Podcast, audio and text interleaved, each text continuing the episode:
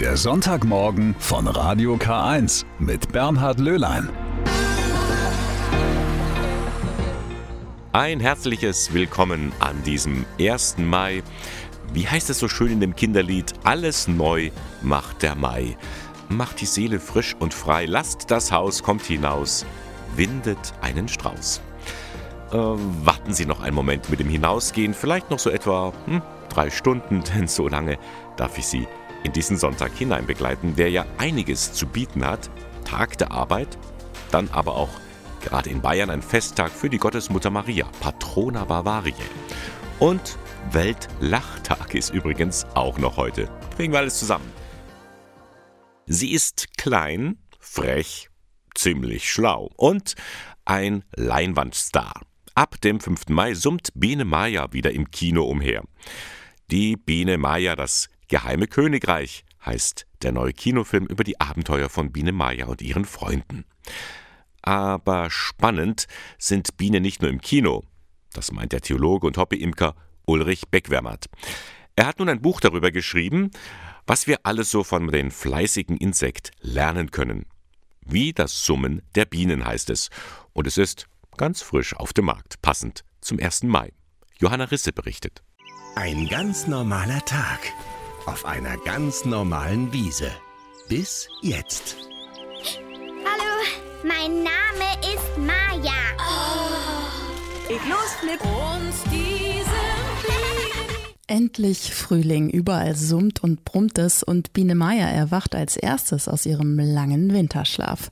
So fängt das neue Kinoabenteuer der kleinen Honigbiene an, passenderweise zum Frühling im echten Leben, denn auch in unseren Gärten summt und brummt es nun wieder ordentlich.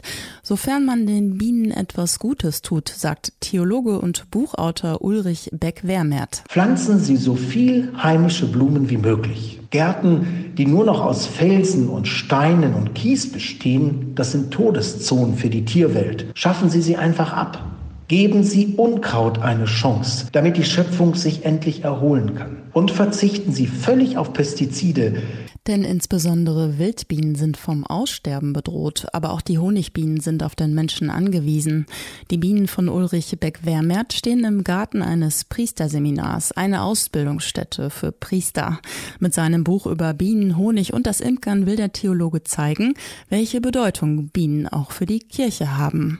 Mich fasziniert ja bei den Bienen vor allem, dass sie ganz aufgehen in ihrem Dienst. Ob sie für die Stockpflege gerade zum Putzen verpflichtet sind oder ob sie ganz in der Öffentlichkeit im Licht der Sonne Blüten besucht und Nektar und Pollen sammelt, jeder Dienst, ob versteckt oder öffentlich, bei den Bienen ist jeder Dienst kostbar und wertvoll und gleich anerkannt.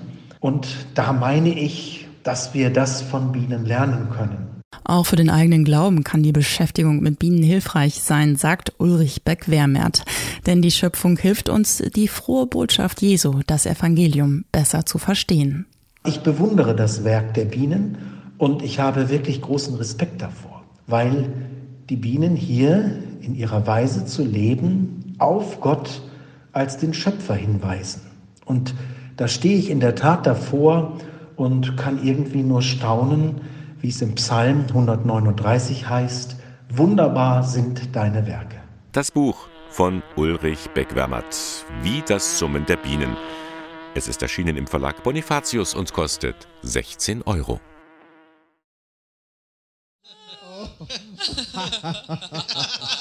Ja, die haben gut lachen.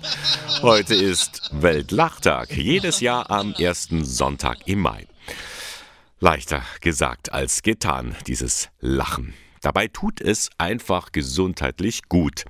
Gerade wenn wir lachen. Die Psychiaterin und Humorforscherin Barbara Wild weiß genau, was da beim Lachen passiert. Lachen ist ein motorischer Akt. Naja, das ist eine Bewegung, die wir machen, so wie wir auch Bewegungen mit den Fingern machen. Und beim Lachen bewegen wir hauptsächlich unsere Atemmuskulatur, also das Zwerchfell. Wir bewegen auch den Kehlkopf, dadurch gibt es dann das typische Lachgeräusch. Und damit das Ganze abläuft, muss es natürlich von dem Gehirn gestartet werden, der Prozess. Das ist ein komplexer Reflex, der im Hirnstamm generiert wird über den Hirnstamm werden dann eben die verschiedenen Muskeln, auch Gesichtsmuskeln, aktiviert. Wild ist ja auch Ärztin und im Volksmund heißt es ja so schön, Lachen ist die beste Medizin. Aber stimmt das eigentlich? Wenn das Lachen Ausdruck von Erheiterung ist, das ist gesund. Wir wollen uns freuen. Das ist schön, wenn wir uns freuen können. Jemanden auszulachen, ob das wirklich gesund ist, da habe ich große Zweifel. Also die Freude hat etwas mit dem Lachen zu tun. Und gerne bringe ich auch jemand anderen zum Lachen. Aber muss es denn immer ein Witz sein oder eine Pointe? Geht es nicht auch anders? Meistens lachen wir über andere Sachen, so über Stegreifdinge, Komik, die passiert, über was, was einem verblüfft. Also Lachen hat oft mehr mit Komik als mit Witzen zu tun. Aber wenn man einen Witz erzählt, da lacht man ja eigentlich immer, auch wenn der Witz noch so schlecht ist.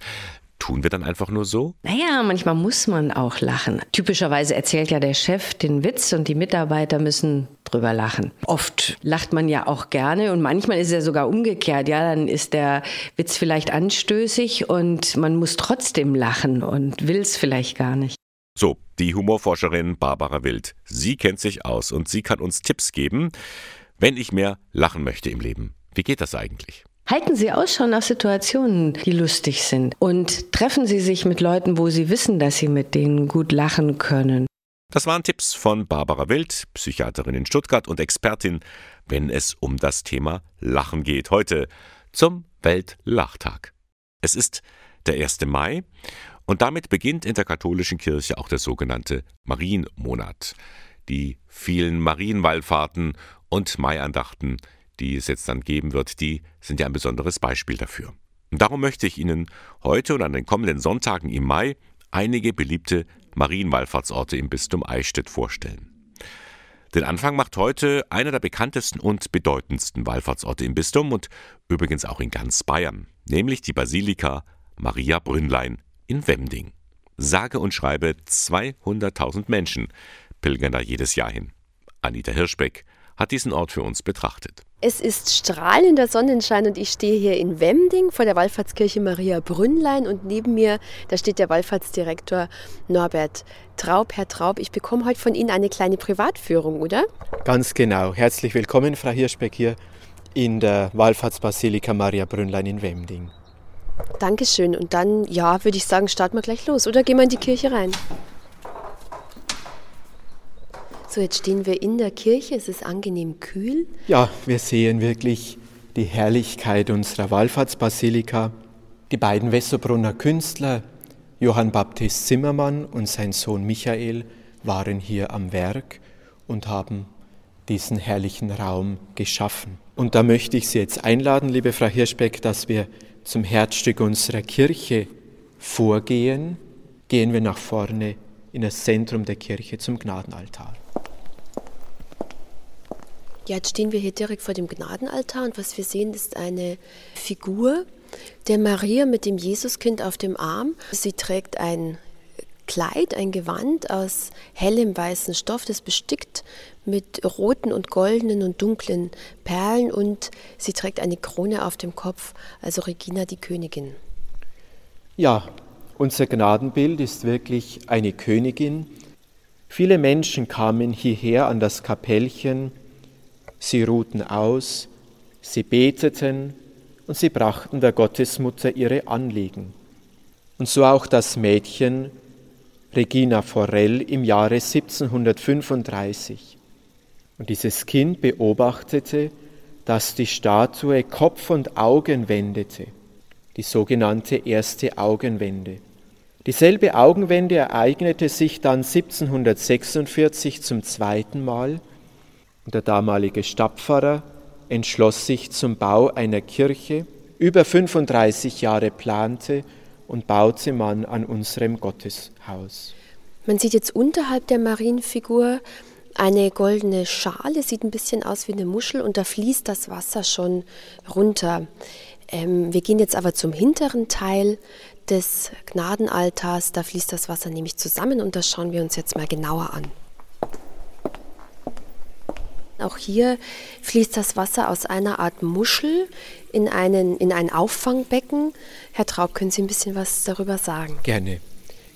Stadtkaplan Köhler aus Wemding war 1692 unterwegs, um in Ammerbach, dem Filialdorf von Wemding, einen Verseegang des Nachts zu halten. Auf seinem Rückweg kam er bis hierher an das sogenannte Schillerbrünnlein.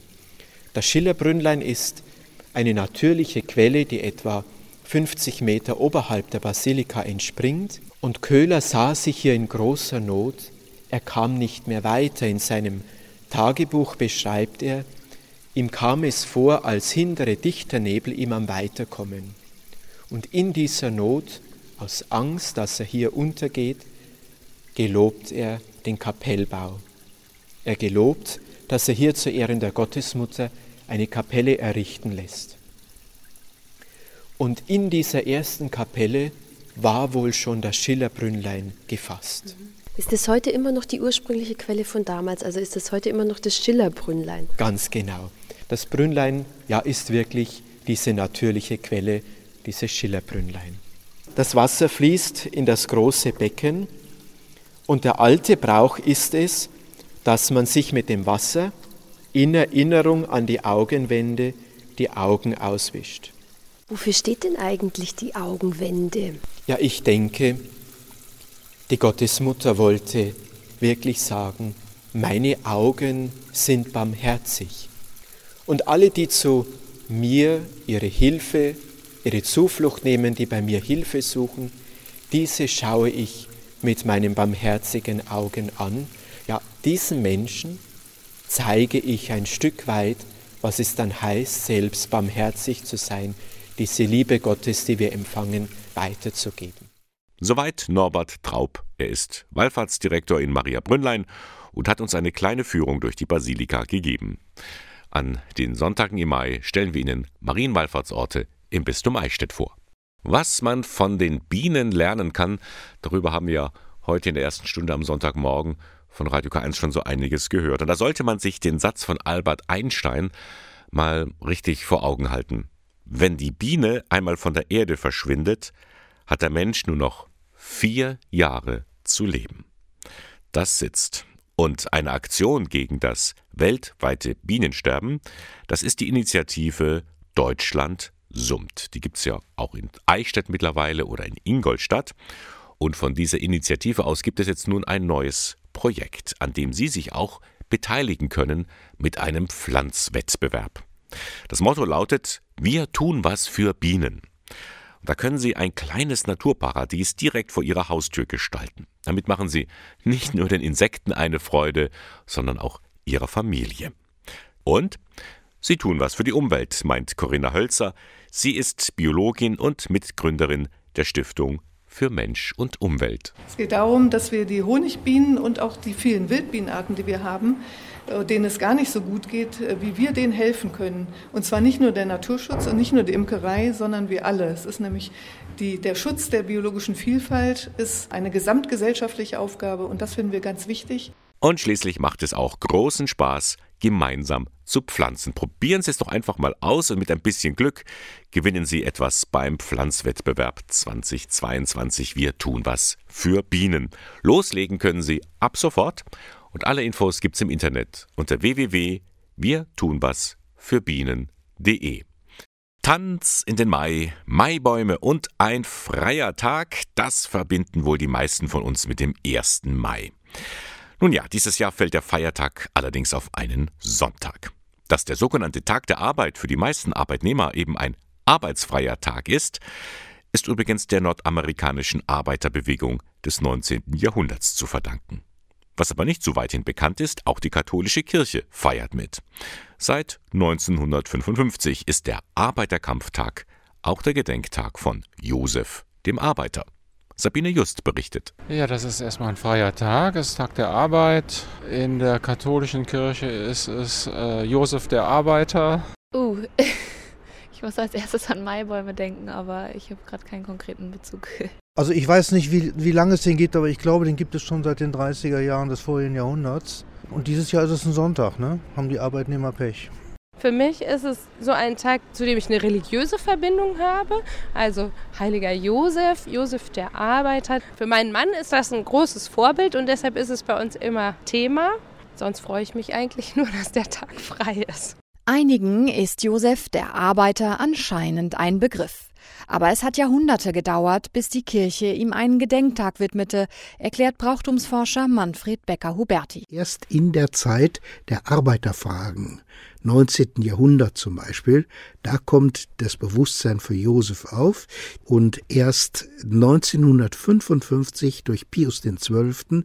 wird eben Josef der Arbeiter als solcher kreiert, ernannt, benannt und als Vorbild hingestellt. Und seitdem ist der 1. Mai, der Tag der Arbeit, eben auch Tag des heiligen Josef, des Arbeiters. Die jüngere Forschung hat festgestellt, er muss einen eigenen Betrieb gehabt haben. Er muss jemand gewesen sein, der äh, durchaus äh, handwerklich und künstlerisch eine Rolle gespielt hat in seinem äh, Bereich, also eine Art von Eigenständigkeit gehabt hat, eigentlich wäre er unter die Arbeitgeber zu rechnen als unter die Arbeitnehmer, aber so genau hat man es dann unter Pius XII. nicht genommen. So oder so passt der Heilige gut zum Tag der Arbeit, der auch für Unternehmer eine besondere Bedeutung hat. Oliver Schillings vom Bund katholischer Unternehmer meint dazu, Der 1. Mai als Feiertag ist, glaube ich, schon ein wichtiger Tag für Unternehmer, weil er zum einen deutlich macht, was für eine Bedeutung Arbeit für uns hat, dass Arbeit über das reine Geldverdienen auch viel zu tun hat mit Selbstwahrnehmung, mit Identität, mit Selbstbewusstsein auch. Und durchaus historisch ist es der Wirtschaft in Deutschland gut bekommen, dass wir auch selbstständige, selbstbewusste Gewerkschaften hatten, die das deutlich machen konnten, dass sie mit dabei sind, um zu überlegen, wie das Gemeinwohl gestaltet werden kann. Der 1. Mai wird als Tag der Arbeit bezeichnet, ein internationaler Kampftag der Arbeiterklasse. In Deutschland ist er und in vielen anderen Ländern auch ein gesetzlicher Feiertag. Normalerweise, wenn er eben nicht gerade auf einen Sonntag fällt. Passend dazu gedenkt die katholische Kirche heute dem Patron der Arbeit, dem heiligen Josef. Und darum ist dieser 1. Mai auch für die KAB ein wichtiges Datum, für die katholische Arbeitnehmerbewegung. Denn immer wieder muss darauf hingewiesen werden, wo es derzeit brennt, etwa bei der Bauwirtschaft, sagt der Vorsitzende der KAB im Bistum Eichstätt, Andreas Holl. Da hat zum Beispiel die Arbeitgeberseite einen Schiedsspruch zum Branchenmindestlohn abgelehnt. Das verstehen wir nicht, weil die haben volle Auftragsbücher und weigern sich Menschen, die eben körperlich hart arbeiten. Am Bau weiß man, bei Wind und Wetter müssen sie praktisch draußen sein und die werden nicht adäquat entlohnt. Ein anderer Bereich, den die KAB kritisch betrachtet, ist die Digitalisierung. Neue Jobs entstehen, andere fallen weg, die Arbeitsabläufe werden immer komplexer. Da entsteht natürlich ein Druck und da speziell auf einfachere Tätigkeiten, die dann eventuell wegfallen oder Menschen, die Schwierigkeiten haben, sich in diesem Bereich umzustellen und diesen neuen Anforderungen gerecht zu werden. Und da fordern wir, dass die Arbeitnehmer in diesem gesellschaftlichen Wandel das mitgestalten können, dass also nicht der Arbeitgeber einfach sagt, was zu tun ist, was sich ändert, sondern dass man partizipiert. Und dann natürlich Corona.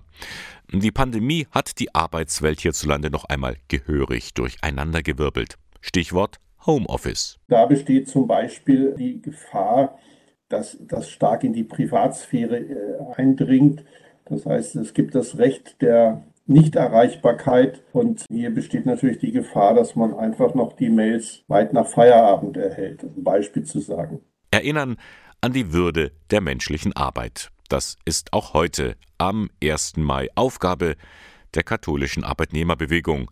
Nicht nur bei den Sonntagsgottesdiensten, meint Andreas Holl. Ja, auf jeden Fall sind wir jetzt wie jetzt am 1. Mai natürlich präsent mit Aktionen zusammen mit anderen hier natürlich vor allen Dingen auch die Gewerkschaften, die da tätig sind, um den Druck auf die Politik weiter zu verstärken. Ich denke mal, Josef, dem Arbeiter, dem würde das sicher gefallen. Da haben wir ja schon ganz viel vom 1. Mai gesprochen, aber wir wollen da nicht vergessen, am vergangenen Freitag, 29. April, da war auch ein besonderer Tag, nämlich der sogenannte Tag der Diakonin. Interessant ist dieser Tag vor allem deswegen, weil es Diakoninnen in der katholischen Kirche bisher ja noch gar nicht gibt. Und das soll anders werden, fordert der katholische Deutsche Frauenbund KDFB. Und das nicht erst seit heute. Zum Tag der Diakonin war in der vergangenen Woche die ehemalige Landesvorsitzende des KDFB und promovierte Theologin Elfriede Schießleder zu Gast in Ingolstadt. Und mit ihr bin ich jetzt online verbunden. Schönen guten Morgen. Grüß Gott, Frau Schießleder. Grüß Sie Gott. Frau Schießleder, der Tag der Diakonin, der ist ja immer am 29. April, aber das ist ja kein zufälliges Datum. Natürlich nicht. Es hat die Begründung darin, dass am 29. April der Festtag der Katharina von Siena ist, eine Kirchenlehrerin, eine der wenigen Kirchenlehrerinnen, die wir haben. Und der Katholische Frauenbund hat sich diese Frau für ihren Tag der Diakonin deshalb ausgewählt, weil ihr furchtloses Bekennen, weil ihre klare Ansage, was auch Fehler und Mängel in der Praxis der Kirche sind, auch ihre Kritik an den Amtsträgern, ja, sie nicht daran gehindert hat, Kirchenlehrerin zu sein, sondern im Gegenteil die Kirche weiterentwickeln hilft. Und das nimmt sich der Frauenbund gern zum Vorbild. Dann blicken wir doch mal mit ihr, also mit der Katharina von Siena, in die Kirchengeschichte. Es gibt ja noch mehr mutige Frauen. Können Sie ein paar Beispiele nennen, wo Frauen eine besondere Verantwortung getragen haben?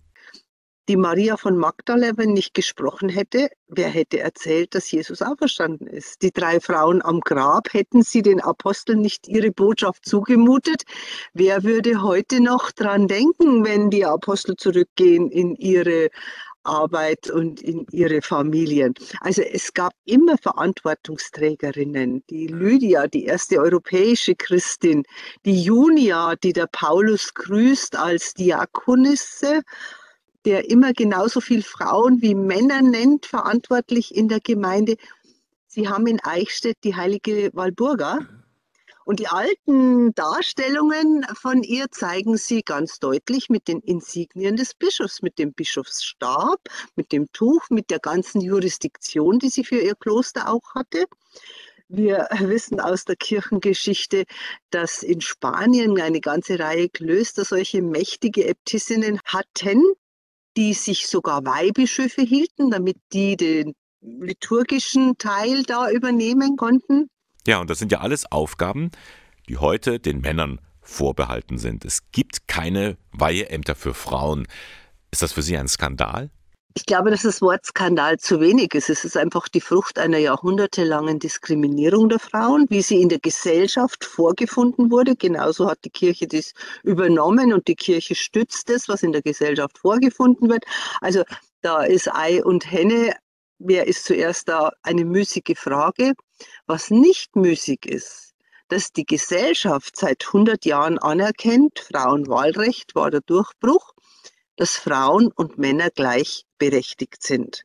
Und nachdem wir alle gleichermaßen getauft sind, ist irgendwie auch nicht einsehbar, warum das anders definiert werden müsste oder warum man nicht einfach nachholt, was in der Gesellschaft längst nachgeholt wurde. Und welche Schritte auf dem Weg zu einem solchen Weiheamt für Frauen können Sie sich eigentlich vorstellen? Das geht ja nicht von heute auf morgen. Ja, wir betreiben das ja auch schon gut 20 Jahre im Frauenbund. Das ist der erste Schritt natürlich das Diakonat, einfach aus dem Grund, weil die Frauen den diakonischen Dienst in der Gemeinde immer schon und heute genauso unverändert tun alles, was soziale Arbeit ist, ist wenigstens 80 Prozent Frauenarbeit innerhalb der Kirche. Ob das jetzt im Ehrenamt ist oder in der Caritas, die tätige Hilfe ist Frauensache. Und das ist gut so. Warum also nicht diese tätige soziale Arbeit mit dem entsprechenden Amtstitel Diakonin füllen und auch mit einer Weihe versehen? Und dann sehen wir in Gottes Namen, was kommt. Ja, und da könnte dann am Ende vielleicht sogar das Priesteramt für Frauen stehen. Nun, Frau Schießli, das fällt aber vielen Katholiken schwer, sich eine Frau als Priesterin am Altar vorzustellen. Was können Sie den Menschen sagen? Das ist ja auch irgendwie eine psychologische Geschichte. Äh, die psychologische Geschichte kommt daher, dass man es einfach noch nie gehabt hat. Das ist die gleiche Sache wie mit den Ärzten. Man konnte sich nicht vorstellen, dass man zu einer Ärztin geht man konnte sich nicht vorstellen, dass eine Frau Pilotin wird. Man konnte sich nicht vorstellen, dass eine Frau Architektin wird. Man konnte sich nicht vorstellen, dass es Frauen gibt, die einen Baukran führen. Alles das waren ja Dinge, die in den letzten 50 bis 100 Jahren sich äh, ja, Schritt für Schritt Bahn gebrochen haben. Also da muss man einfach ein bisschen Mut haben und tatsächlich die Herrschaften, die sich da schwer tun damit, denen auch zumuten, hey Leute, schaut es mal an und äußert dann Bedenken, die dann auch im Glauben begründet sind und nicht nur in der Gewohnheit. Es werden ja auch immer wieder Bedenken vorgetragen, zum Beispiel ein viel vorgebrachtes Gegenargument ist, Jesus selbst hat nur Männer als Jünger ausgesucht. Ich meine, so einfach biologisch kann man das nicht sagen. Jesus ist ein Mann, darum müssen die Priester alle Männer sein. Es kommt grundlegend auf die Taufe an und die ist bei Frauen und Männern gleich. Und natürlich gehört dazu, glaubwürdig und bei den Menschen zu sein. Denn die Aufgabe der Kirche ist der Mensch. Sagt Elfriede Schießleder, die ehemalige Landesvorsitzende des KDFB zum Tag der Diakonin. Vielen Dank, Frau Schießleder. Vielen Dank auch Ihnen.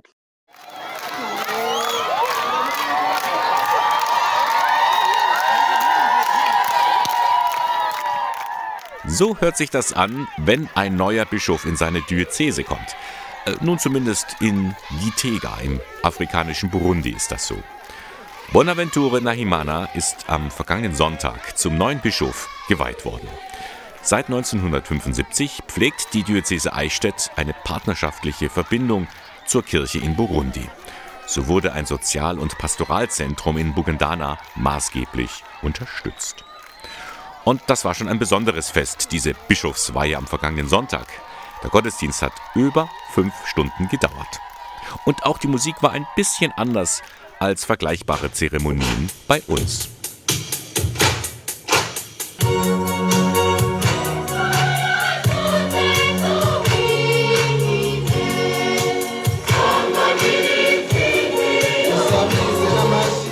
Bei den Feierlichkeiten war auch Generalvikar Pater Michael Huber vor Ort.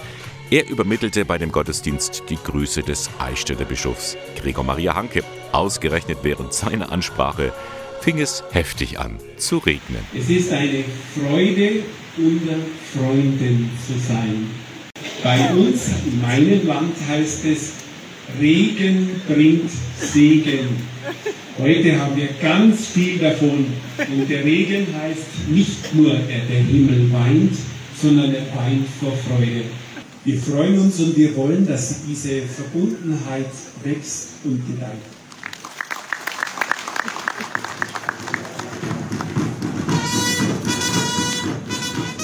Generalvikar Pater Huber bei der Bischofsweihe in der Partnerdiözese in Burundi. Bischof Nahimana wurde auch eingeladen, demnächst mal das Bistum Eichstätt zu besuchen.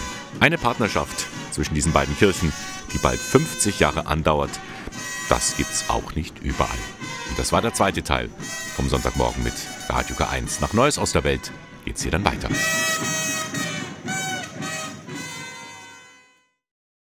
Die Woche für das Leben. In diesem Jahr dreht sich alles um das Thema Demenz. Für viele Angehörige ist es gar nicht so einfach, mit Demenzkranken umzugehen, und sie selbst fühlen sich plötzlich von niemandem mehr verstanden.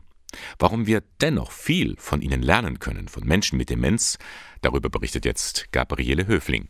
Ich glaube, die Betroffenen ahnen schon relativ früh, dass irgendwas nicht mehr stimmt und, und dass es vielleicht eine Demenz sein könnte. Also noch lange bevor sie es wirklich auch zugeben. Sagt Maria Kotulek von der Katholischen Kirche. Laut der Expertin beginnt Demenz oft so. Menschen können sich Sachen nicht mehr merken, sich nur noch schlecht orientieren, sogar einfache Planungen wie der nächste Einkauf fallen schwer. Und das Ganze über einen langen Zeitraum von mehr als sechs Monaten. Wenn die Krankheit fortschreitet, verändert sich auch der Umgang mit Demenzkranken. Im Gespräch ist es dann gut, im Hier und Jetzt zu bleiben, bei etwas, das die Menschen gerade vor sich sehen. Also es ist zum Beispiel schwierig, wenn ich um 14 Uhr nachmittags frage, was hast du denn heute Mittag gegessen? Das ist zu abstrakt, das können die Leute nicht sehen und sie wissen es auch nicht mehr. Während wenn ich zu ihnen sage, Mensch, da hast du einen tollen Blumenstrauß am Tisch stehen, das sehen die Leute, da kann man sich eher unterhalten. Auch für die Kirche und Kirchengemeinden ist der Umgang mit Menschen mit Demenz eine Herausforderung. Das Stichwort dabei, sie so gut wie möglich einbinden. Eine Gemeinde sollte einladend sein ähm, für Menschen mit Demenz zu jeder Gelegenheit. Also ich, ich finde, Menschen mit Demenz können fast bei allen Gelegenheiten auch teilnehmen, sei es Pfarrfest, sei es noch weiter im Chor mitsingen. Das geht ganz lange gut. Aber es ist immer wirklich die Voraussetzung, dass die Leute um sie herum einfach so ein Basic-Wissen zur Demenz haben. Wenn jemand zum Beispiel im Gottesdienst plötzlich und unvermittelt Halleluja singt, ist das besser einzusortieren, wenn alle wissen, hier hat jemand Demenz. Wie Maria Kotulek ist auch Elmar Trapp in der Seelsorge für Demenzkranke aktiv. Er erzählt von einem Treffen mit einer älteren Dame. Und wir waren im Gespräch und äh, ich weiß nach einer Viertelstunde, die ich circa bei ihr war, nicht, worüber wir gesprochen haben. Also es werden Halbsätze ausgetauscht, gestreut mit Allgemeinplätzen und trotzdem war es ein wunderbares Gespräch, ein Kontakt, der sie oft zum Lachen gebracht hat, der ihr, glaube ich, gut getan hat. Aus seinen Kontakten mit Demenzkranken nimmt er aber auch selbst viel mit, sagt Elmar Trapp. Mein Grundanliegen ist bei Menschen mit Demenz, dass ich nicht die Weisheit äh, mit dem Schaum, berühmten Schaumlöffel gegessen habe, sondern dass ich äh, selbst immer als Lernender unterwegs bin. Und das ist für mich immer wieder die Grunderkenntnis. Ich lerne viel mehr, als dass ich da äh, zu geben habe. Es geht um eine Haltung den Menschen gegenüber und dann, da kann sich ganz viel entwickeln. Die Woche für das Leben. Sie steht in diesem Jahr unter dem Motto Mittendrin Leben mit Demenz. Mit dieser Woche möchte man gerade auch die Pfarrgemeinden anregen, sich mit diesem Thema auseinanderzusetzen. Es riecht so richtig nach Frühling da draußen. Am 1. Mai machen sich ja auch viele auf den Weg hinaus in die Natur, ein wenig wandern. Und wenn Sie das auch mögen, dann habe ich da ein ganz besonderes Angebot für Sie. Da können Sie nämlich 400 Kilometer wandern. Zu Fuß. Und das in elf Tagen. Die katholische Landvolkbewegung im Bistum Eichstätt lädt dazu ein. In den Pfingstferien geht es von Pfünz, das liegt bei Eichstätt, bis ins Schweizer Dorf Flüeli. Dort lebte und wirkte der Schweizer Nationalheilige Niklaus von Flühe. Einer, der diesen Weg schon 13 Mal gegangen ist, ist Thomas Schneider, erster Bürgermeister der mittelfränkischen Gemeinde Röttenbach. Von Anfang an war er begeistert von der Landschaft unterwegs. Außer dem Meer haben wir alles dabei, was es so auf Gottes weiter Erde so zu sehen gibt. Rein von der Wegstrecke her, es ist gut machbar, wenn man körperlich gesund ist und vorher etwas trainiert. Meine Söhne sind alle schon mehrmals mitgegangen und die sind natürlich auch deutlich jünger. Klar, die sagen, wenn man nicht trainiert, muss man halt drei Tage leiden. Äh, wenn man trainiert, dann ist dieses Leiden nicht so schlimm. Also äh, man muss sich vorbereiten auf diese Wallfahrt, dann ist es gut machbar. Täglich werden rund 35 Kilometer zurückgelegt. Das Gepäck transportiert ein Begleitfahrzeug. Man muss also nur die tägliche Ration an Essen und Trinken mit sich tragen. Das Ganze ist eine Wallfahrt, das heißt, unterwegs werden Gottesdienste gefeiert und man ist auf dem Weg zu einem Ziel, die Heimat von Bruder Klaus. Dieser Niklaus von Flühe ist ein besonderer Heiliger für mich, der so Leuchtturmcharakter hat an dem er sich orientieren kann, auch in schwierigen Zeiten, auch in Zeiten des Glaubenzweifels. Und er ist natürlich ein Mensch, der mir persönlich jetzt dann auch sehr nahe ist. Äh, ich bin ja in der Kommunalpolitik aktiv. Niklaus von Flühe war auch Kommunalpolitiker. Er war Landwirt. Ich bin begeisterter Forstwirt. Er war Familienvater genauso wie ich. Und es gibt noch einen Grund, weshalb Thomas Schneider die Strapazen eines langen Fußmarsches auf sich nimmt. Bis zum Jahr 1989 wäre ich nie auf die Idee gekommen, mir das anzutun. Damals ist dann unser äh, Sohn auf die Welt gekommen und wir hatten eine sehr, sehr negative Prognose. Es hat geheißen, dass er nicht überleben wird. Ich habe damals versprochen, wenn er denn doch überlebt, dann werde ich zum Niklaus von Flühe zu Fuß gehen, nachdem unser Sohn auch eben den Namen Klaus nach Klaus von der Flühe trägt. Seitdem ist der Vorsitzende der Landvolkbewegung im Bistum Eichstätt ein begeisterter Wallfahrer. Auch in diesem Jahr will er das sein, vom 4. bis zum 17. Juni, also in den Pfingstferien. Eigentlich sollte die Fußwallfahrt schon im vergangenen Jahr sein, aber da fiel sie wegen Corona aus. Wir gehen schon davon aus, dass die zunehmende Temperatur damit die erhöhte Sonneneinstrahlung die Infektionszahlen nach unten reguliert. Wir äh, verlangen von allen Teilnehmern einen Corona-Test. Wir werden auch Schnelltests mitführen, um uns äh, in der Zwischenzeit dann vielleicht mal absichern zu können. Aber dann sind wir eigentlich eine geschlossene homogene Gruppe. Und wir haben kaum Kontakt zu anderen Menschen. Sie können noch dabei sein, ob es noch freie Plätze gibt, erfahren Sie direkt bei der katholischen Landvolkbewegung. Hier ist die Rufnummer 50675, die Vorwahl von Eichstätt 08421 und dann 50675. Es gibt übrigens einen Probemarsch, der findet schon am kommenden Samstag statt. Da können Sie sehen, ob Ihre Vorbereitungen bereits ausreichend sind. Er ist einer der letzten, der erzählen kann. Der Holocaust-Überlebende Abba Noah. Über 90 Jahre ist er alt. Er kann erzählen, wie er den Überfall der Deutschen 1941 in seiner Heimat Litauen erlebt hat. Er kann erzählen, wie seine Mutter und sein Bruder in Auschwitz ums Leben gekommen sind oder wie er die berüchtigten Todesmärsche von Dachau überlebt hat. Aber Naor ist immer wieder zu Gast in unserer Region, am kommenden Dienstag wieder in Ingolstadt. Auch im hohen Alter ist er unterwegs, um zu erzählen. Ich sehe es als eine Pflicht, erstmal gegenüber denjenigen, die es nicht geschafft haben und vor allem auch die Jugendlichen von heute, die müssen wissen, was es war, um dafür zu sorgen, dass sowas nicht mehr passieren soll. Gleich als der Krieg begann, kamen er und seine Familie ins Ghetto von Kaunas. Das Leben dort drehte sich vor allem um zwei Dinge. A. Wie heizt man? Wo nimmt man Holz? Es war ja keine da. Und Litauen ist ein sehr kaltes Land. Und das andere, wie organisiert man genügend Essen für Kinder, überhaupt für die Familie? Man dürfte ja nicht einkaufen. Er wurde ja bedroht mit, mit dem Tod. Und wir hatten schon die, die Erfahrung. Äh, da mein größerer Bruder, er war noch keine 15, ist erschossen worden, weil er zum Einkaufen gegangen ist. Die Menschen waren beschäftigt mit, mit das, das tägliche, das alltägliche, den, den Tag zu überleben, der vorhanden ist.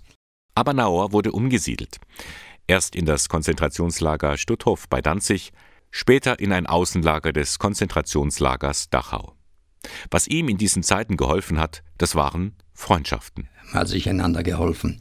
Einer hat in einer Kirche gearbeitet, der andere, ich bin zeitlang zum Beispiel als Lokführer einen kleinen Diesel gefahren, äh, zur Kiesgrube, drei Kilometer ohne Wach. Ich konnte stehen bleiben und wenn niemand da war, konnte ich mich bedienen. Äh, mein Freund, der in der Kirche von der Hotel gearbeitet hat, hat von dort sich bedient. Und so ist man über die Runden gekommen. April 1945, der Krieg ist fast vorbei. Aber für die Juden im KZ Dachau begann die wohl schrecklichste Leidensphase, die sogenannten Todesmärsche. Wir sind gelaufen neun Tage ohne Verpflegung. Und jeder, der nicht laufen konnte, ist erschossen worden. Ohne Wenn und Aber. Die Posten, die Wachleute wussten, dass der Krieg zu Ende ist. Den letzten Tag sind wir irgendwo angekommen bei Wachkirchen, fanden dort ein toten Pferd. Und die Menschen waren so verhungert, die noch am Leben waren.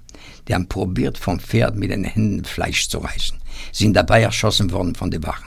Das war am 1. Mai 1945. Nächsten Tag sind wir befreit worden. Was für Menschen waren das, diese Wachleute? Was für Menschen? Diese Frage treibt Abenauer lange Zeit um. Nach dem Krieg verlässt er Deutschland, er hält es dort nicht mehr aus. Verbittert zieht er nach Israel. Mit der Zeit aber merkt er, es gibt nur einen Weg, der weiterhilft. Der Weg der Versöhnung. Man kann nicht mit Hass leben. Ich habe ja gelebt mit Hass. Und ich weiß, was Hass bedeutet. Jahrelang bin ich den Hass nicht losgeworden. Es kam ein Wandel bei mir. Man wird ja älter. Man hat Kinder, man hat Familie. Man trifft Menschen. Man sieht die Welt, wie sie sich entwickelt. Und vor allem sieht man, wozu Hass fähig ist. Und dann überlegt man sich. Und er erzählt. Am kommenden Dienstag spricht Abenauer auf Einladung der katholischen Erwachsenenbildung Ingolstadt. Und zwar in der Stadtbücherei Ingolstadt, Hallstraße 2. Beginn ist um 19.30 Uhr. Der Eintritt ist frei. Das war der Sonntagmorgen von Radio K1. Blicken wir noch einmal kurz zurück auf drei Stunden Kirchenfunk an diesem 1. Mai. Es ist ja auch der Beginn des sogenannten Marienmonats und darum stellen wir Ihnen an diesen Sonntagen jeweils einen Marienwallfahrtsort im Bistum Eichstätt vor. Den Anfang machte heute Maria Brünnlein in Wemding. Und das Ganze hat tatsächlich mit einem Brunnen zu tun, mit fließendem Wasser, erzählt uns Wallfahrtsrektor Norbert Traub. Das Brünnlein ja ist wirklich diese natürliche Quelle. Das Wasser fließt in das große Becken und der alte Brauch ist es, dass man sich mit dem Wasser in Erinnerung an die Augenwände die Augen auswischt. Der 1. Mai ist natürlich auch der Tag der Arbeit und damit auch der Tag der katholischen Arbeitnehmerbewegung im Bistum Eichstätt. Mitglied sein in der KAB, das lohnt sich, meint Diözesanvorsitzender Andreas Holl. Ja, wir setzen uns äh, für diese menschenwürdigen Arbeitsbedingungen und für die wertvolle Arbeit ein. Und wir müssen, ähm, wenn man das so sagen darf, weiterhin eben diese Leitlinien einer christlichen Sozialpolitik die wollen wir praktisch umgesetzt wissen und dafür lohnt es sich, bei uns dabei zu sein. Und wenn wir schon bei diesen Gedenktagen sind, vorgestern am Freitag war der 29. April der Tag der Diakonin. Aber es gibt ja in der katholischen Kirche eigentlich gar keine Diakonin, denn nach wie vor dürfen Frauen nicht zur Diakonin oder gar zur Priesterin geweiht werden. Mehr als nur ein Skandal meint Elisabeth Schiesleder vom Katholischen Deutschen Frauenbund. Ich glaube, dass das Wort Skandal zu wenig ist. Es ist einfach die Frucht einer jahrhundertelangen Diskriminierung der Frauen, wie sie in der Gesellschaft vorgefunden wurde. Genauso hat die Kirche das übernommen und die Kirche stützt es, was in der Gesellschaft vorgefunden wird. Und nachdem wir alle gleichermaßen getauft sind, ist irgendwie auch nicht einsehbar, warum das anders definiert werden müsste oder warum man nicht einfach nachholt, was in der Gesellschaft längst nachgeholt wurde. Auch das war heute Teil der Sendung. Die können Sie noch einmal in Ruhe nachhören unter www.radiok1.de. Und damit darf ich mich für heute von Ihnen verabschieden. K1 finden Sie in Eichstätt in der Luitpoldstraße 2. Moderation und Redaktion der Sendung hatte Bernhard Löhlein. Ich freue mich, wenn wir uns nächsten Sonntag wiederhören. Bis dann, eine gute Woche.